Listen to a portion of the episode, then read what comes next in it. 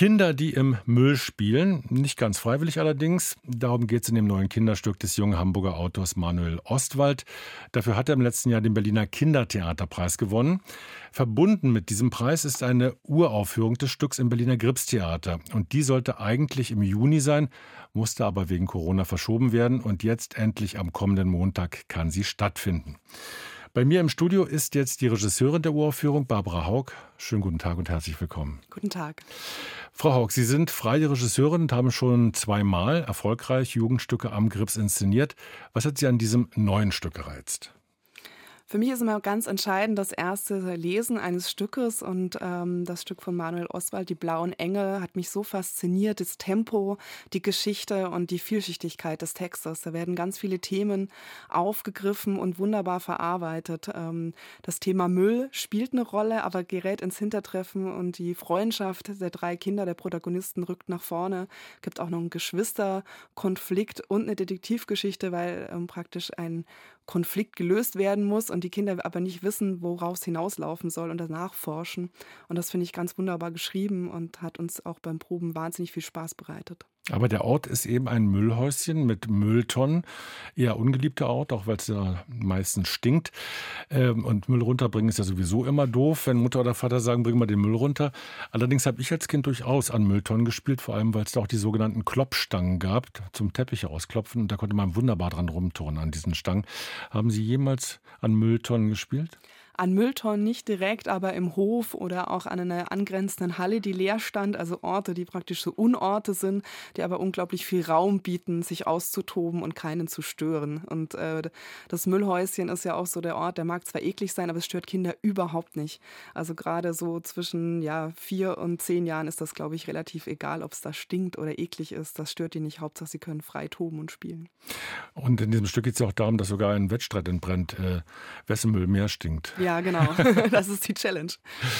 ähm, das Müllhäuschen als Spielplatz, als Versteck, wunderbar geeignet, weil ja die Erwachsenen da sowieso nicht so gerne hingehen. Genau. Und äh, aber auch offensichtlich in diesem Stück ein Platz für Kreativität und Fantasie sich daraus entspinnt. Das ist ganz fantastisch, ähm, dass das, dieser Unort gewählt wurde. Eben äh, an sich sagt man, was verbindet man mit Mülltonnen? Das ist doch, äh, wo soll da Kreativität entstehen? Aber genau mit dem Müll wird dann gespielt. Und äh, Müll kann alles Mögliche sein. Es gibt eine Stelle, da sagt die Schauspielerin, was ist es? Wenn ich das in die Tonne schmeiße, ist es Müll. Wenn ich es aber rausnehme als Hüpfsack, verwende den Sack oder äh, dann kann ich damit spielen, kann ich Spaß haben, kann eine Tüte zum Pusten verwenden und eben da kreativ sein. Und das ist das Spiel im Spiel und ähm, das geht vollkommen auf. Und man kann zum Beispiel mit äh, weggeworfenen Spaghetti-Stangen kann man Schwertkämpfe ausführen. Man kann sich verkleiden mit Kleidungsstücken, die da eben auch im Müll zu finden sind. Also eigentlich äh, ideal. Ein idealer Ort zum Spielen. Ja. Sprechen wir noch mal kurz über den Konflikt in diesem Stück. Die beiden Mädchen Nadira und Liv dürfen nicht mehr miteinander spielen, weil ihre beiden großen Brüder zerstritten sind. Also müssen sie sich eben heimlich am Müll treffen. Und sie müssen da schnell spielen, weil sie ja nicht zu lange von zu Hause wegbleiben dürfen. Ähm, dieses Schnellspielen, also in wenigen Minuten, die man da nur hat, das ist äh, auch so ein ganz besonderer Clou in diesem Stück. Das ist ganz, ganz entscheidend, dass ein Timer gestellt wird und der darunter läuft. Und man hat wirklich nur fünf Minuten und in den fünf Minuten muss man spielen. Äh, am Anfang haben sie noch überhaupt keine Idee, was man damit anfangen kann. Aber je länger das Stück geht, umso wertvoller werden diese fünf Minuten und es entspinnt sich ein Wettlauf mit der Zeit. Und irgendwann vergessen sie aber diesen Timer und äh, versuchen irgendwelche Tricks, wie man die Zeit wieder langsamer macht, indem man zum Beispiel langsam spielt und unter Wasser taucht. Also es sind ganz äh, kreative Lösungen, die sich da einfallen lassen, um aber dieser Konflikt schwebt im Raum und sie wollen ihn ja lösen. Also sie wollen ja auch wieder normal spielen.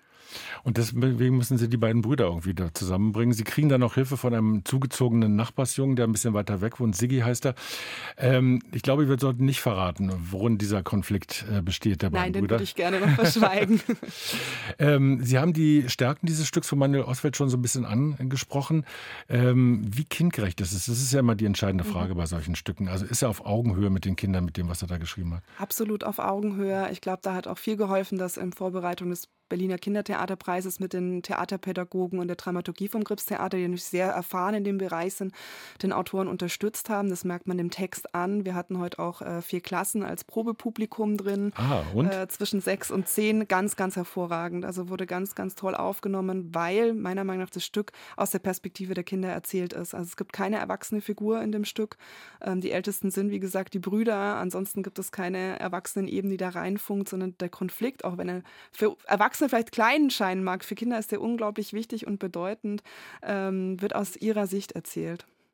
Allerdings gibt es selbstsprechende Mülltonnen. Das drei ist Stück. richtig, das drei sind, Stück. Ja. Das sind die Gelehrten mit Doppel-E, Gelehrten. Sie betreiben Müllosophie. Was genau ist die Aufgabe dieser Mülltonnen, dieser sprechenden Mülltonnen im Stück? Die machen für mich nochmal eine ganz äh, eigene Ebene auf, die, völlig surreal funktionieren. Und ich war sehr gespannt heute auf das Feedback der Kinder. Die haben es aber komplett verstanden. Also diese Philosophen philosophieren tatsächlich über Müll, ähm, über den Verbrauch. Äh, und es ist praktisch eine Ebene, die auch nochmal die Müllthematik aufmacht und auf einmal der Müll anfängt zu sprechen und uns eigentlich ein bisschen so die Leviten liest. Äh, auf eine ganz humorvolle und charmante Weise. Und die Kinder gingen total mit und haben das, die Sorgen des Mülls verstanden, der Philosophen. Machen Sie das, wenn die sprechen? Gehen dann die Klappen immer auf wie, wie so ein Mund auf und zu? Oder? Es ist tatsächlich so, dass die Schauspieler äh, die Rolle in den Tonnen spielen. Also man sieht so einen Kopf, der da ah. rausspitzt. Hat sich Ihr eigenes Verhältnis zum Müll durch die Arbeit an dem Stück verändert? Ja, also tatsächlich, man kommt nochmal ins Grübeln und äh, man fängt natürlich an, sich mit Mülltonnen auseinanderzusetzen und Recycling und kommt eigentlich zu dem Schluss, einfach Müll vermeiden, nicht produzieren, es muss die Lösung der Zukunft sein. Und Kinder haben dann größeres Bewusstsein als wir eigentlich. Sie sind seit 2012 als freie Regisseurin tätig, unter anderem für das Schauspielhaus Bochum, Staatstheater Wiesbaden, andere Theater in der Republik. Sie leben mit Ihrer Familie im bayerischen Amberg und machen dort die Programmgestaltung des Stadttheaters Amberg. Das ist jetzt im Grips Ihre dritte Inszenierung. Ähm, machen Sie beides, Kinder- und Jugendtheater und Erwachsenentheater in gleicher Weise oder gibt es da Schwerpunkte? Es gibt keinen Schwerpunkt. Ähm, ich mache praktisch für alle Altersstufen gleich gerne und gleichgewichtet. Aber worauf muss man beim Theater machen für Kinder besonders achten? Was ist da anders als beim Erwachsenentheater? Für mich ist äh, die Herangehensweise, wie ich inszeniere, ist gleich. Also ich äh, sage nicht, für Kinder muss ich besonders die und die äh, Mittel bedienen, sondern ich nehme die Geschichte ernst und erzähle das auch ernsthaft, egal ob das für Erwachsene oder für Kinder ist. Was mir aber wichtig ist, dass man das überprüft. Also dass ich die Geschichte einmal, ähm, wie es jetzt am Gripstheater auch Usus ist, eine Probenklasse hat, die dann immer kommt und auch mal guckt. Weil oft äh, ähm, liegt man falsch äh, in der Einschätzung, wie Kinder etwas aufnehmen. Man kann den Kindern oft viel mehr zumuten, als man als Erwachsener glaubt. Und das äh, hinterfrage ich immer und bin froh, dass ich praktisch äh, eine Klasse habe. Und das habe ich beim Erwachsenenpublikum nicht. Ich habe kein Testpublikum, dem ich was vorführen muss, sondern denen werfe ich was vor und sie müssen das Die müssen das ertragen. genau. Ähm, sie selber haben ja zwei Töchter. Die eine ist eins, die wird sicherlich nicht als Testpublikum geeignet sein. Ähm, spielt Ihre größere Tochter da eine Rolle, auch in dem, wie sie, wie sie Kinder, also mit Kinderaugen in die Welt blickt? Auf jeden Fall hat sich das verändert, seit meine Tochter auf der Welt ist. Die große, die war auch beim Probenprozess im Juni oder vorher noch dabei.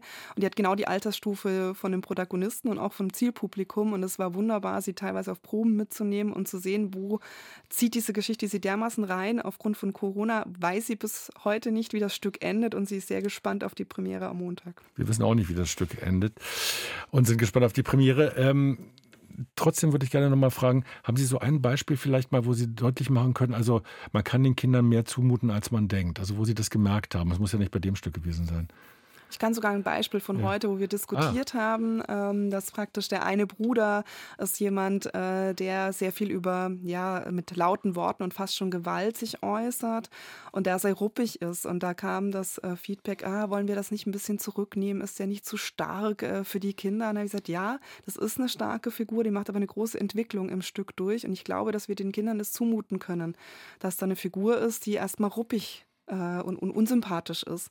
Und ähm, die Kinder haben noch gespiegelt, sie freuen sich, dass das Stück so ausgeht, wie es ausgeht. Das verrate ich jetzt nicht, aber ähm, da löst sich das auch in ein. Die Theaterregisseurin Barbara Haug, sie inszeniert die Uraufführung des neuen Kinderstücks am Berliner Gripstheater, Die Blauen Engel. Das ist ein Stück, mit dem Manuel Ostwald im letzten Jahr den Berliner Kindertheaterpreis gewonnen hat. Ein Stück für Menschen ab sechs. Sowohl die Premiere am kommenden Montag wie auch die weiteren Vorstellungen im November sind ausverkauft. Für Dezember rund um Weihnachten gibt es dann wieder Karten. Vielen Dank, Barbara Haug, für den Besuch hier bei uns im Studio. Dankeschön.